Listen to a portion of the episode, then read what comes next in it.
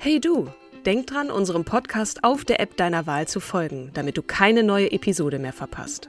Und wenn du uns noch mehr unterstützen möchtest, schenk uns 5 Sterne auf Apple oder Spotify und lass uns auch noch eine tolle Rezension da. Mit Acast Plus kannst du uns übrigens werbefrei hören und auch 24 Stunden vor dem offiziellen Launch unsere neueste Episode vor allen anderen hören. Mehr Infos in den Show Notes. Hey, I'm Ryan Reynolds. Recently, I asked Mint Mobile's legal team if big wireless companies are allowed to raise prices due to inflation. They said yes. And then when I asked if raising prices technically violates those onerous two-year contracts, they said, "What the f*** are you talking about? You insane Hollywood ass." So to recap, we're cutting the price of Mint Unlimited from $30 a month to just $15 a month. Give it a try at mintmobile.com slash switch. $45 up front for three months plus taxes and fees. Promo rate for new customers for limited time. Unlimited more than 40 gigabytes per month. Slows. Full terms at mintmobile.com.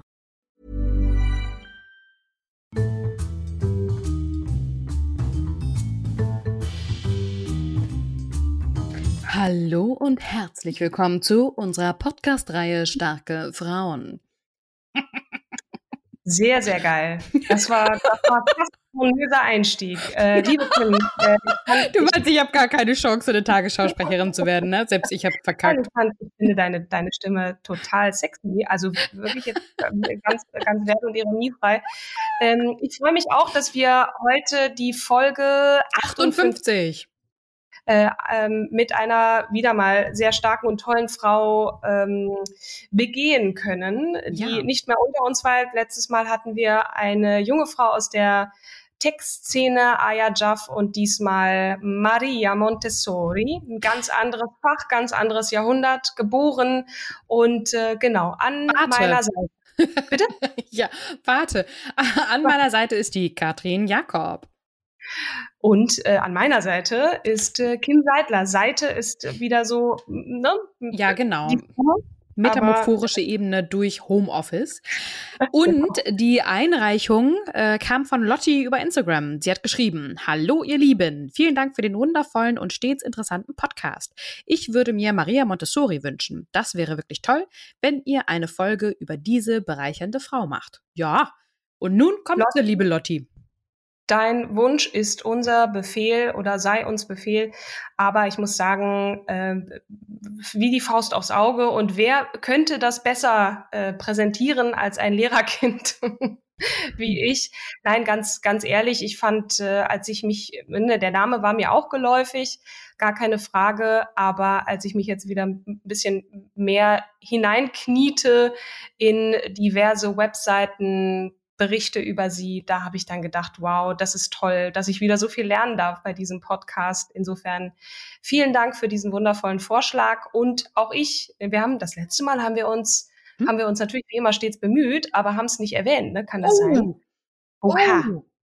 Bitte verzeiht uns. Wir reichen hiermit die Entschuldigung für letztes Mal nach, aber ich finde, da gab es nichts zu beanstanden, liebe Kim, weil es Wer gibt auch weiß. tatsächlich kein genaues Geburtsdatum von Aya Jab im Netz, aber es tut ja auch nichts zur Sache, ob die Frau 24 oder 25 Jahre alt ist. Und, und, äh, wenn, wenn, sie, wenn sie uns einen auf den Deckel gibt, dann äh, interviewen wir sie natürlich total gerne. Wenn sie halt sagt, ey, ich habe das gehört und ähm, da würde ich ein paar Sachen gerne richtigstellen. You're welcome.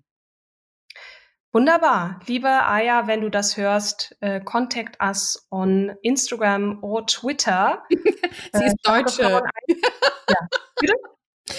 sie ist auch Deutsche. Sie lebt doch in Nürnberg. Sie kann uns Ja. auch, äh, genau, okay. Du meinst Ja, halt, als. Techie spricht man eher Englisch. Ja, ich wollte, ich wollte jetzt total amerikanisch und so, weißt du, Ja. vom Silicon Valley. Mm. Egal. Ich, ich, sollte, ich sollte es lassen. Ähm, Maria Montessori, ja, wer ist denn das jetzt? das ist eine Ärztin und Pädagogin, eine Frau, die sich mit der Kindererziehung beschäftigte Zeit ihres Lebens und äh, das jetzt schon mal so vorweggenommen. Maria wurde geboren 1870 in Chiaravalle äh, in Italien. Mhm, Wunderbar. mhm. Ich, ich wünschte, ich könnte Italienisch. Ich finde die Sprache immer wieder toll. Das ist in ne? der Nähe von Ancona und zwar Mhm. an der Adriaküste. Da hat sie allerdings nicht sehr viel Zeit verbracht, weil ihre Eltern sind mit ihr dann irgendwann nach Rom gezogen. Mhm. Sie ist im Übrigen Einzelkind von äh, ihrem, also der Vater Alessandro, der äh, und die Mutter äh, Renilde.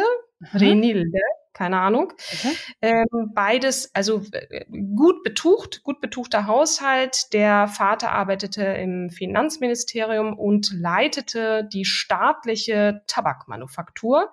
Da war also so ein bisschen ähm, Geld am Start. Der Mit- Tabakindustrie ging es damals wohl in Italien sehr gut dann, wenn er im Finanzministerium gearbeitet hat. Das kann durchaus, das kann durchaus so sein, ja, keine Ahnung.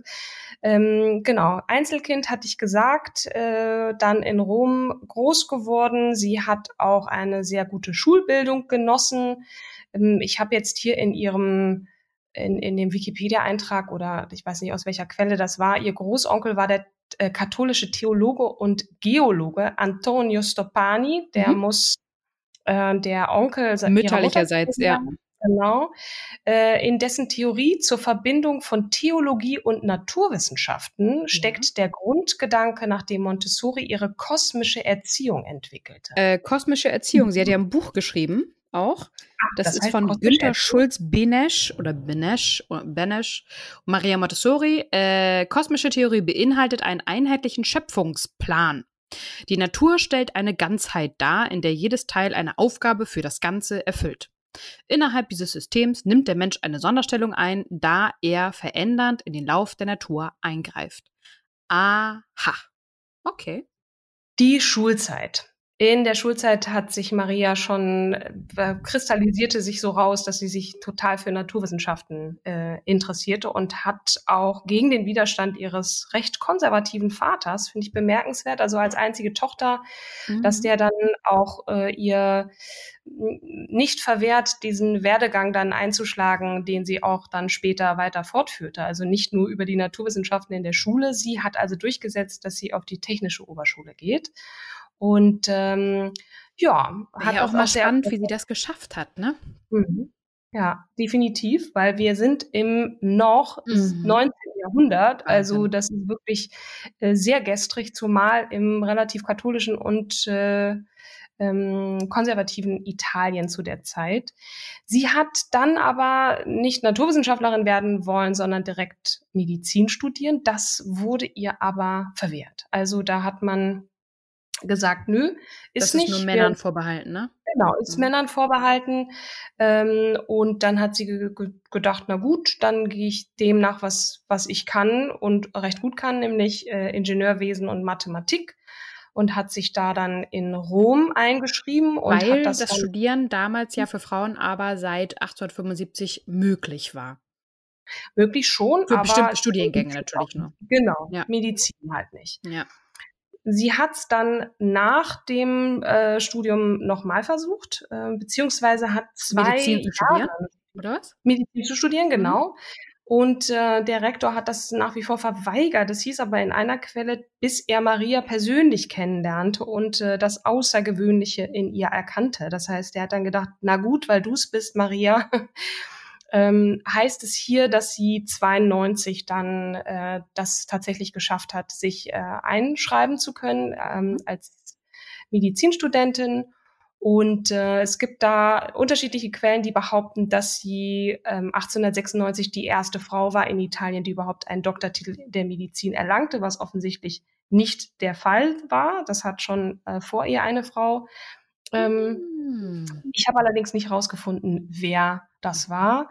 Ähm, zumindest war sie eine der ersten Frauen, die überhaupt Medizin studieren konnte in Italien, was ja schon für die damaligen Verhältnisse also wirklich eine kleine Revolution war. Ja. So.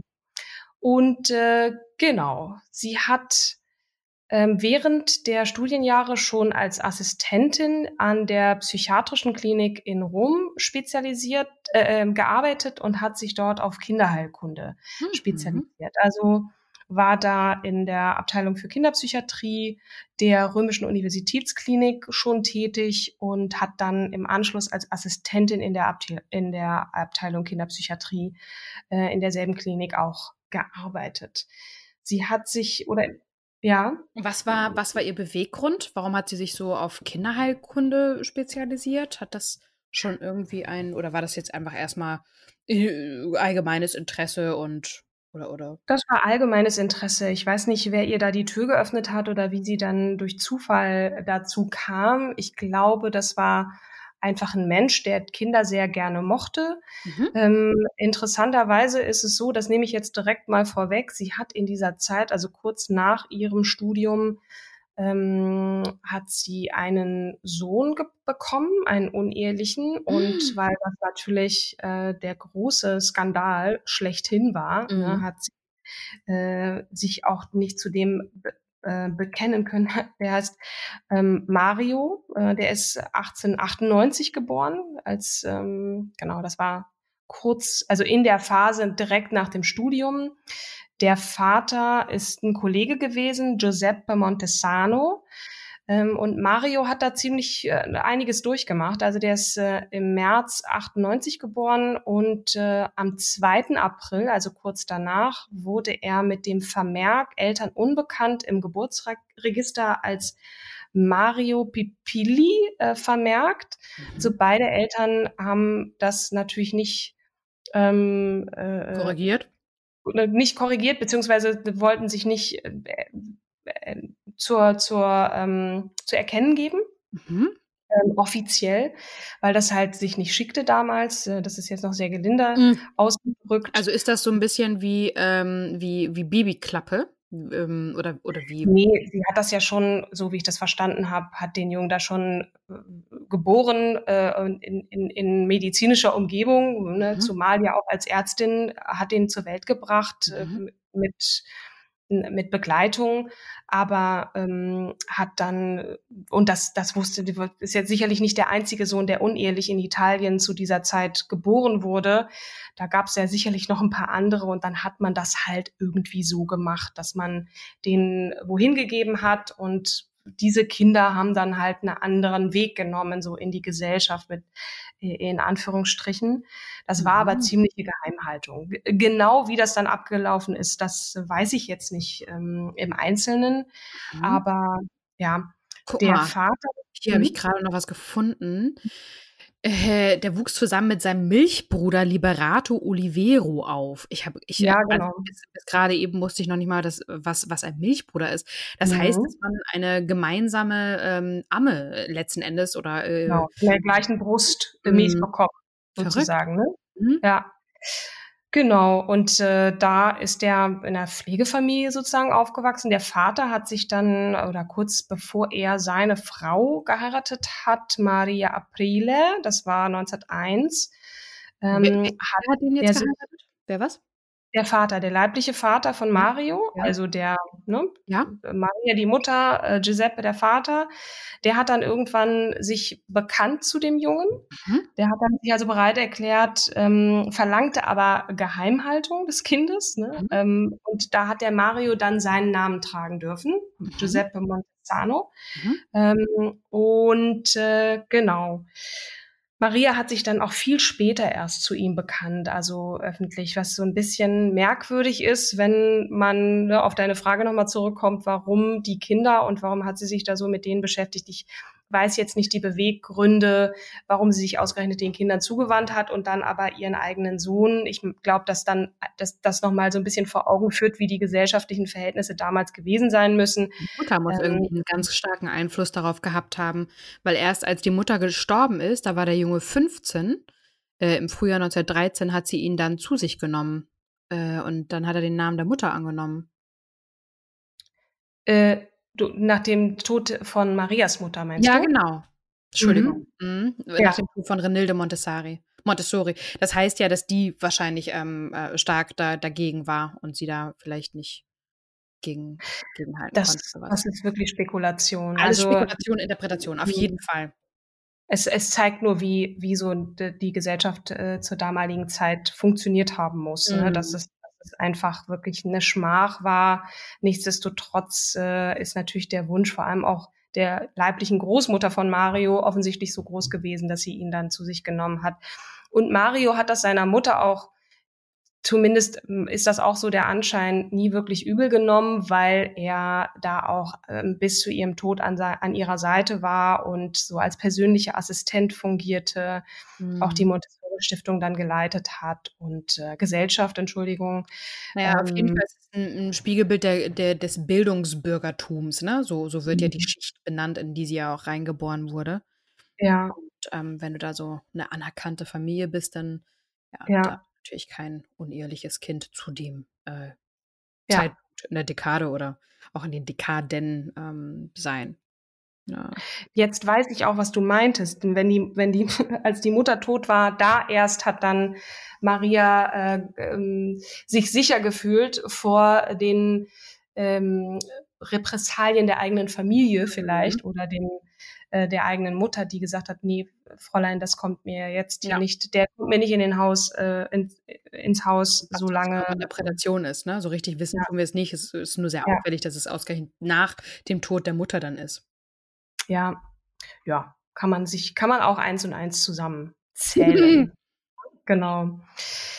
Gut, wir kommen zurück zu den, ähm, nachdem sie promovierte, ne, also nach dem Studium, ähm, da hat sie dann, ähm, genau, in den letzten beiden Studienjahren arbeitete sie als Assistentin, das hatte ich glaube ich schon gesagt, spezialisierte sich auf Kinderheilkunde und war dann eben diese Assistenzärztin in der Abteilung der Kinderpsychiatrie und das, ähm, da galt äh, ihr Augenmerk besonders der, ähm, ihr besonderes Interesse galt den geistig behinderten Kindern. Ne? Ähm, vor allem, weil sie ne, von, von diesem sehr würdelosen und verwahrlosten Zustand, also ich glaube, geistig behinderte Kinder damals waren auch nochmal so eine Strafe Gottes, äh, so kann ich mir das denken. Und Mhm. ne, die, die, da war sie einfach sehr, sehr bewegt auch davon, ähm, wie wie mit denen umgegangen wurde und, und hat sich denen äh, eben besonders gewidmet, so den Vergessenen der Gesellschaft. Ne? Ähm,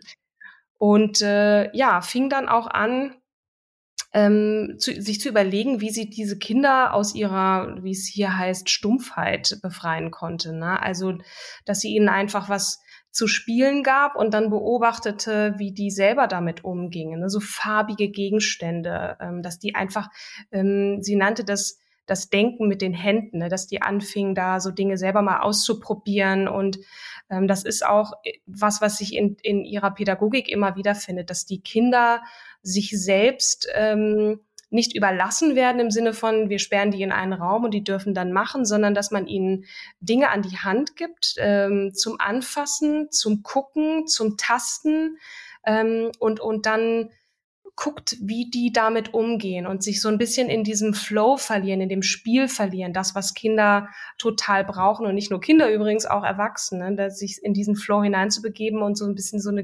Selbstvergessenheit zu haben und, und dabei eine große Freude zu empfinden. Und das war das, was sie eben auch mit diesen Kindern äh, versucht hat und hat da offensichtlich auch total große Fortschritte erzielen können mit denen. Ne? Und einige von denen, so den sogenannten Schwachsinnigen oder wie die auch zum Teil dann bezeichnet wurden, Idioten, da krampft einem sich schon auch das Herz zusammen. Ähm, das das äh, hat die dann zum Teil auch zu einem normalen Schulabschluss bringen können. Ne? Und das war natürlich ein ganz, ganz großer Erfolg, äh, der ähm, sich dann, der dann so seinen, seinen Lauf nahm. Also sie hat, ist dann da auch mit ihren Erkenntnissen äh, wirklich über Rom hinaus äh, bekannt geworden und hielt dann ähm, 1899 vom damaligen Erziehungsminister den Auftrag, äh, dann einen entsprechenden Vortrag zu halten über die Erziehung geistig behinderter Kinder ne, mit Vorträgen. Das war ja damals auch so ein bisschen die PR-Tour. Ähm, Mhm. Und äh, da hat auf, auf Basis dieser Vortragsreihe so einen eigenen Kurs entwickelt, der dann ähm, in der im pädagogischen, im Heilpädagogischen Institut äh, dann ähm, auch gehalten wurde. Das ist so eine, so eine Art ja, Erziehungsinstitut für Leute, die sich eben im Pädagogischen dann äh, ausbilden wollen. Ähm, sie hat dann in dieser Zeit eben auch didaktische Materialien zum Sprach- und Mathematikunterricht entwickelt und äh, genau, das waren so die Zeiten, wo sie äh, so erste Aufmerksamkeit, sie hat da ausprobieren dürfen und äh, ich glaube, das war dann einfach so, ich möchte das jetzt machen, lasst mich mal und äh, hat dann diese Erkenntnisse dann auch wissenschaftlich geteilt und äh, ja.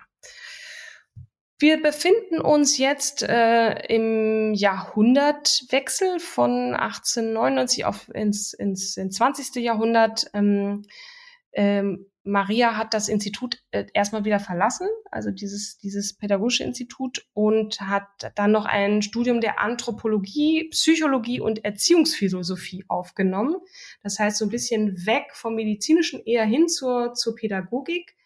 Ähm, und sie hat dann nebenbei auch wahnsinnig viele Schulen besucht und äh, anthropologische Untersuchungen äh, durchgeführt, äh, hat Vorlesungen gehalten und ja, vor allem so diesen Pädagogiken, pädagogischen Weg so richtig gefestigt. So. Mhm. Ähm, dann hat, wurde ihr ein paar Jahre später, so um 1907 herum, äh, hat sie den Auftrag äh, bekommen, ähm, im, im sogenannten Armenviertel von Rom ein Kinderhaus zu gründen, also im Arbeiter. Von wem hat sie den Auftrag bekommen? Äh, ich war keine Ahnung, weiß ich gar nicht. Von der Regierung. Mhm. Das äh, steht hier nicht. Okay. Die italienische Regierung, genau, von der, von der Regierung. Also irgendwer Offizielles muss das gewesen sein. Hier steht nur die italienische Regierung. Ähm, tut ja auch nichts zur Sache. Mhm. Äh, die ähm, in San Lorenzo, das ist ein Vorort von Rom, um genau zu sein, und äh, sollte sich da dann widmen äh, den Kindern der sozialen Unterschicht, um nicht zu sagen verwahrloste Kinder und äh, hat dann sozusagen das Ganze dann nochmal für diese Kinder dann vor Ort ähm, gemacht. Also das, was sie sozusagen mit den, mit den geistig behinderten Kindern schon gemacht hat. Und ähm, da hat man dann auch ähm, wieder dasselbe festgestellt. Ne? Ähm, Hilfe zur Selbsthilfe, Vertrauen in dich selber finden, Selbstwirksamkeit von Kindern, ne? dass du, äh, ich zeig dir, wie es geht, ich gebe dir Materialien und dann probier mal spielerisch selber aus. Ne? Und das, das hat ähm, ne, zu einem totalen Erfolg geführt. So hat dann Spiele entwickelt, die auch bis in die heutige Zeit noch, noch eine Relevanz haben. Ne? Ähm, Genau, da geht's eine Erfahrbarkeit, auch eine körperliche Erfahrbarkeit. Es geht da nicht nur Gehirn, der Kopf auf, äh, da in das Gehirn rein, irgendwas Wissenvermittlung, sondern das Ganze auch erfahrbar zu machen, also Seele und Physis ähm, gleichermaßen zu stärken. Das ist so, das sind so diese Urpfeiler von von Marias Pädagogik, also von der Montessori Pädagogik. Mhm. Genau, das ist ein bisschen Unabhängigkeit. Kind, du schaffst das schon. Man muss nicht äh, helikoptermäßig da immer dir alles vorgeben und das machst du so, bitte mach das nicht so. Und ähm, ich habe selber keine Kinder, aber wenn ich dann mal am Spielplatz vorbeigehe und dann immer die, das sind ja meistens die Mütter, die dann irgendwie rufen, nein, mach das nicht, mach das nicht und du fällst und wir haben das doch besprochen und dann denke ich auch mal so, puh, also das ist, das ist sozusagen der, der, der Schiedsrichter an der Seite, ähm, und, und manchmal tut es vielleicht dann auch ganz gut, wenn man die Kinder einfach machen lässt. Natürlich, wenn die sich die Köpfe einhauen, da muss man schon dahin gehen und sagen so, hm, ähm, so geht's natürlich auch nicht. Aber ja, also Maria hat da mehr lange Leine gelassen. Ähm, es gab keine Bestrafung oder wenige. Es gab nicht so dieses Aufseher, da steht einer mit einer Trill Trillerpfeife, sondern ähm, ja, lass die Kinder machen, lass die Kinder Kinder sein. So, das, das bringt es vielleicht ja so auf den Punkt. Und das hat natürlich nicht nur Anklang gefunden in Italien, sondern auch äh, in ganz Europa, vorwiegend in angelsächsischen Ländern. Die finden die Methode super und laden sie auch immer wieder ein. In London bekommt sie die Ehrendoktorwürde. Ähm, und ja, das äh, spricht sich also rum, was sie da für Erfolge erzielt und ähm, ja, wie sie da so arbeitet und ihre Erkenntnisse teilt und natürlich auch entsprechende äh, Werke rausbringt, die das Ganze noch dokumentieren. So Eckpfeiler ihrer Pädagogik. Ähm, Il Metodo wird 1909 veröffentlicht. Mhm. Ähm, Genau, dann, dann dieser Satz von Lernmaterialien, eben diese Haptik, ähm, viel mit Farbe. des Kindes finde ich ja auch total äh, äh, äh, äh, ja, spannend, ne? Was sagst du? Selbsterziehung? Selbsterziehung des Kindes, mhm. gleich ja. Lebensschule, 1923. Ja. Ähm, ja. Child, na gut. Ähm, Filme gibt es sogar auch. Ein Leben für die Kinder, eine Miniserie. Ja. Maria Montessori. Oder Außergewöhnliche Frauen, Folge 14 beim BBC. Dokumentarfilm, 45 Minuten. Also alles, äh, ihr ne, Recher Einladung zur Recherche, die also es macht vor allem deswegen Sinn, weil es diese Montessori-Schulen, also für für diejenigen äh, unter euch, die Kinder haben und sich überlegen, ist die Montessori-Pädagogik auch das, was ich für meine Kinder mhm. nach ähm, zeitgemäß finde und das und das gerne möchte. Meistens sind das äh, Privatschulen, aber die gibt es ja bis heute, ähm, also durchaus auch ähm, inwieweit sich das jetzt von der Waldorfpädagogik unterscheidet, weiß ich jetzt ehrlich gesagt nicht. Mhm. Ähm, da wird aber nicht äh, eurythmetisch getanzt äh, bei ähm, äh, bei Maria. Ähm, das, das ist dann eher so diese. Jeff Bezos war übrigens eine Montessori, ein Montessori-Schüler. Ach, guck. Heike Makatsch auch. Larry Page, Hermann van Veen, Tom Gerhardt, Anne Frank. Tom Gerhardt in dieser Reihe, dieser lustigen Persönlichkeit. ja, aber das ist, weißt du, was ich so schön finde? Ich hatte früher mir mal ein Buch durchgelesen, Summer Hill hieß das. Und das erinnert mich irgendwie ja. so ein bisschen an die Montessori-Schule. Weil ja. ähm, bei beiden wird, ähm, wird gesagt, das Kind ist Baumeister seines Selbst. Und ja. ähm, offener Unterricht, Freiarbeit und ähm, bei der Summerhill gab, wurden auch Eltern dann interviewt, weil das ist tatsächlich wie ein Internat. Und du gibst ja. dein Kind da ab und siehst dein Kind halt auch nur in den Ferien. Das ist für viele Eltern hart. Aber ähm, die Summerhill war auch so, dass sie gesagt haben, naja, die Eltern erziehen die Kinder dann, beschränken die Kinder auch häufig in der Freiheit, ja? wenn es dann ja. irgendwie am Tisch wackelt, nein, du darfst nicht wackeln, ähm, um ja wirklich selber ähm, herauszuarbeiten, was, was, was das Kind glücklich macht. Und ob es jetzt ein Toilettenpersonal wird oder ähm, ein Schauspieler oder ein Maler oder ein Ingenieur, ein Architekt, ähm, Hauptsache das Kind ist glücklich. Das war so ein bisschen damals äh, die, die Summerhill-Devise. Und ja. das finde ich eigentlich ganz spannend. Ja, das Kind, seine Individualität steht bei der Montessori-Philosophie im Mittelpunkt. Glaubt, ähm, glaubt an, das, an den Eigenwert des Kindes. Und äh, im Vergleich mit schön ist, hm? weil, weil du, was wirklich schön ist, weil ständig in, in dieser Leistungsgesellschaft, ne, die, die, wird dir so viel vorgegeben und da musst du das und das und und und die Eltern ähm, schicken dich zum, also wenn man sich's leisten kann, zum Geigenunterricht, weil das der Großvater schon gemacht hat. Dann musst du auch noch Chinesisch lernen und dieschen und daschen ja, und es wird so viel aufgedrückt. Schein, nicht sein, mhm. sondern Schein. Ja. Mhm.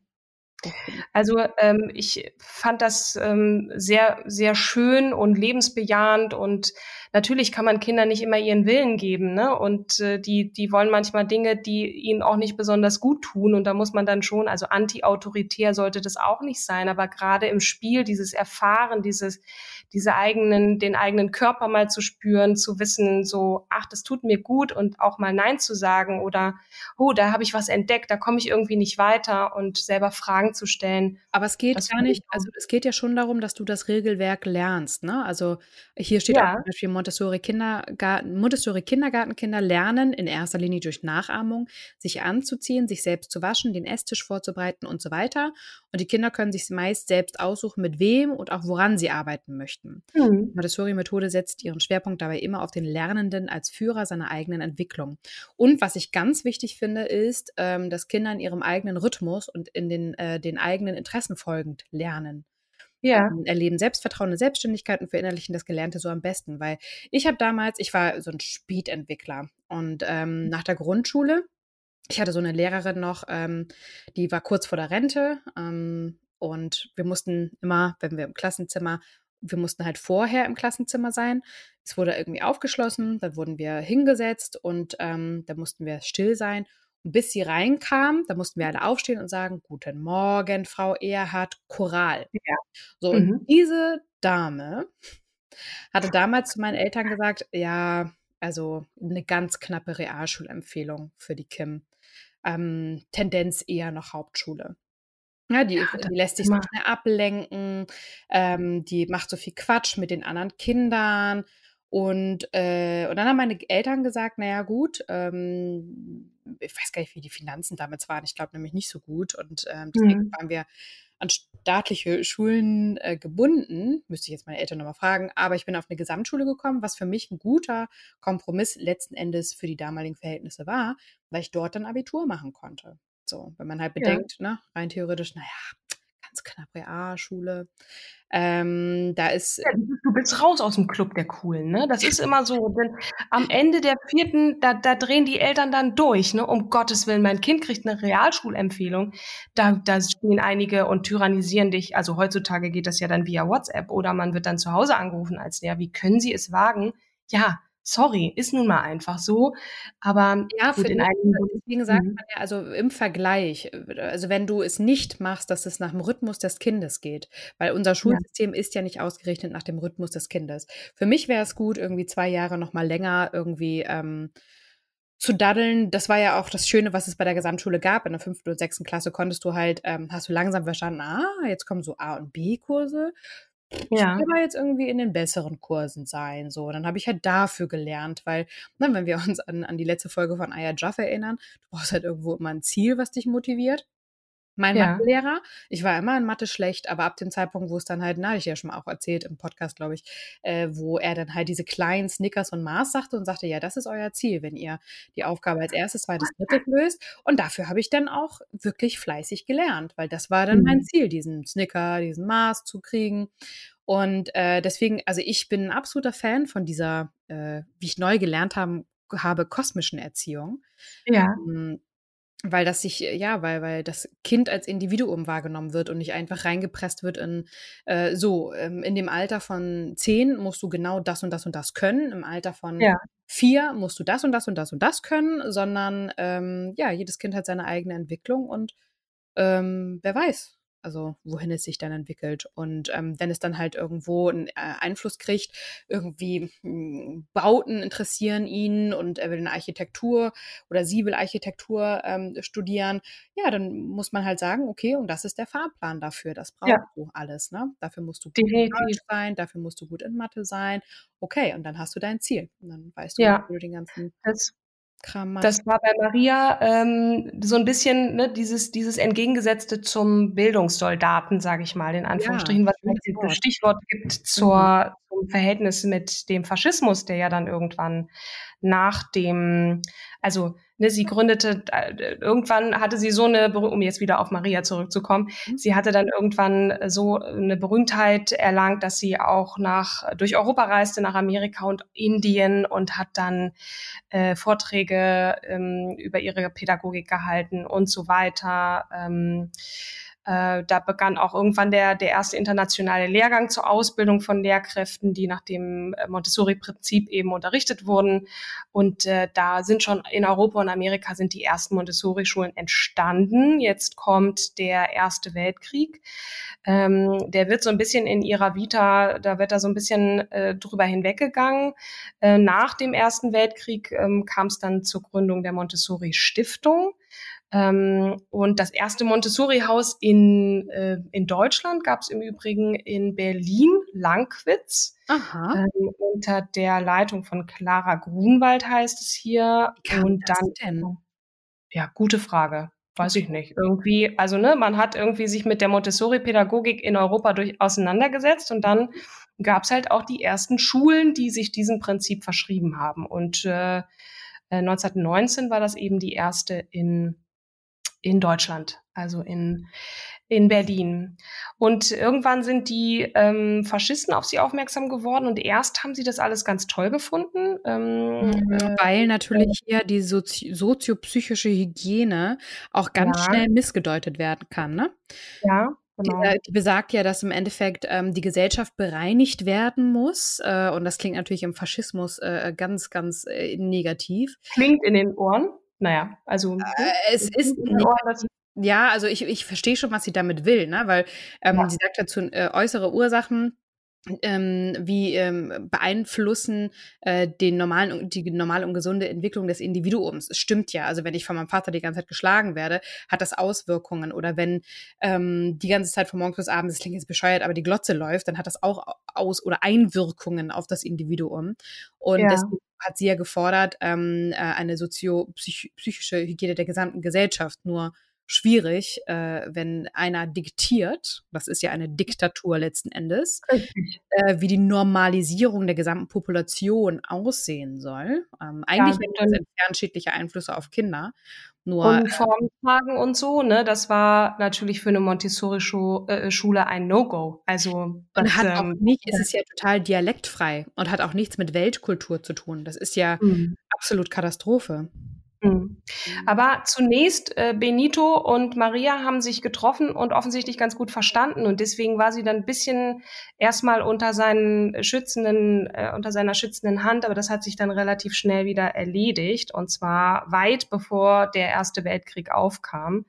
Ähm, und die Faschisten haben dann irgendwann begonnen, dann in den 30ern ähm, die äh, genau diese Schulen auch zu schließen und sich davon abzuwenden. Also das ähm, war ihnen dann doch ein bisschen zu ähm, abgespaced, sage ich jetzt mal in mhm. meinem Neudeutsch. Mhm. Ähm, ja. Und Maria ähm, hat aber noch relativ lang auch nach dem ähm, ersten Weltkrieg, äh, nach dem Zweiten Weltkrieg ähm, gelebt. Wobei, ähm, so lange jetzt auch wieder nicht, äh, ziemlich genau sieben Jahre.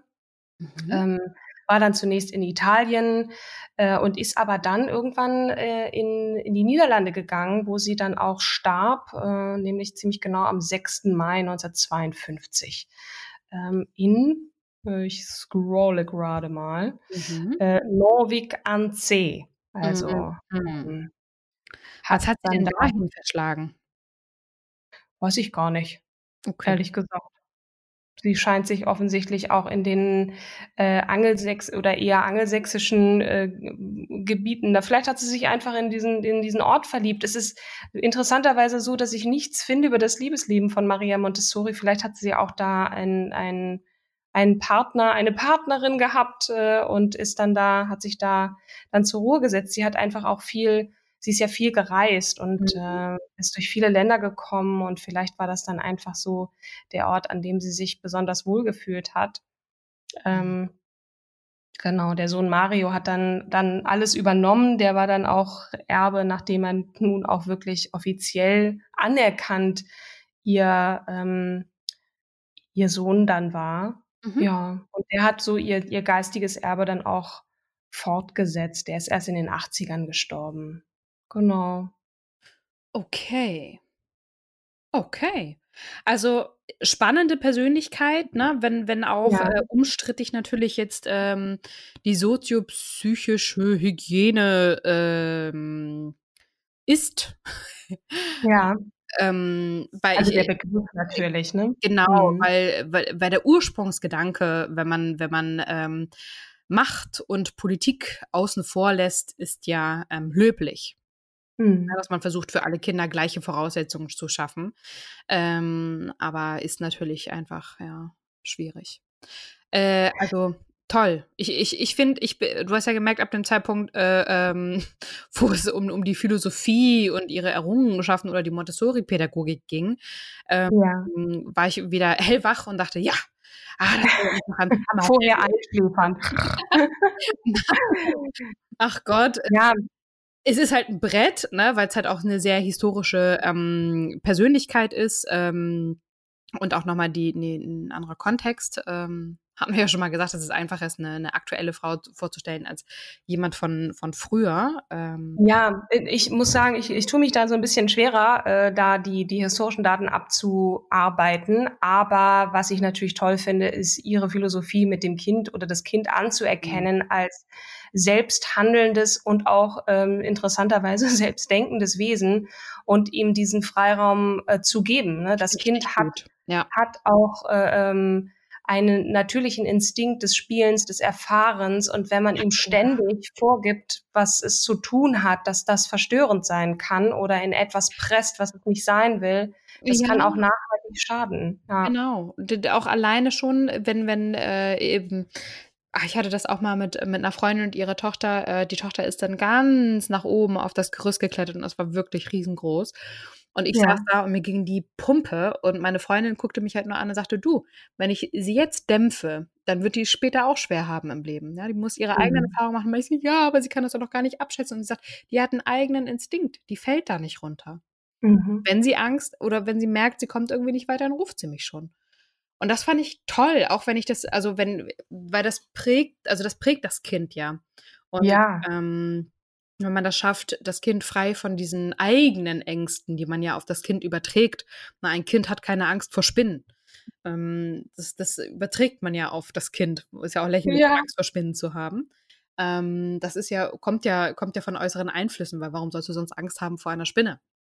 Ähm, oder Naja, alles, auch ne, d- äh, welche Farben man äh, dem, dem Kind anzieht. Ne? Ist es ein. Junge oder ein Mädchen, blau und rosa, das hatten wir ja nun auch neulich. Oder wie man zu sein hat. Ne? Mädchen dürfen nicht stürmisch sein, Mädchen sind schlecht in Mathe. Das ist, Mhm. dann manchmal braucht es dann auch nur einen Lehrer oder einen Satz von einem Onkel oder was auch immer. Ja. Und du bist dann, du bist dann, äh, ja, in, entsprechend gepolt oder du wirst gehändelt in der Schule. Also irgendwie ist dann doch noch die Gesellschaft darüber hinaus. Ne? Ich finde es toll, wenn das, wenn das deine Freundin so sieht.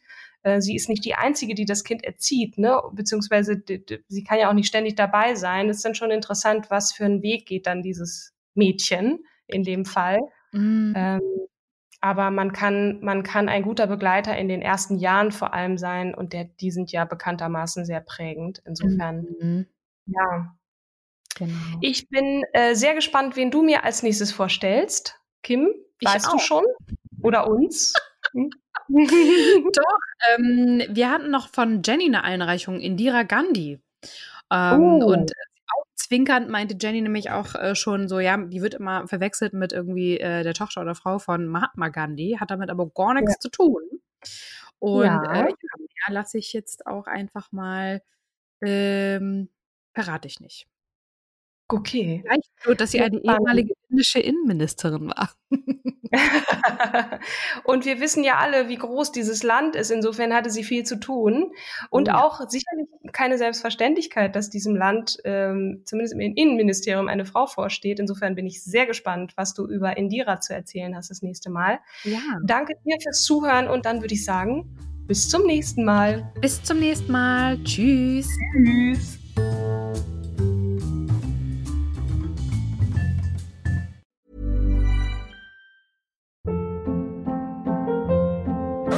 Hold up. What was that? Boring. No flavor. That was as bad as those leftovers you ate all week. Kiki Palmer here, and it's time to say hello to something fresh and guilt-free. Hello Fresh. Jazz up dinner with pecan-crusted chicken or garlic butter shrimp scampi. Now that's music to my mouth. Hello Fresh. Let's get this dinner party started. Discover all the delicious possibilities at hellofresh.com.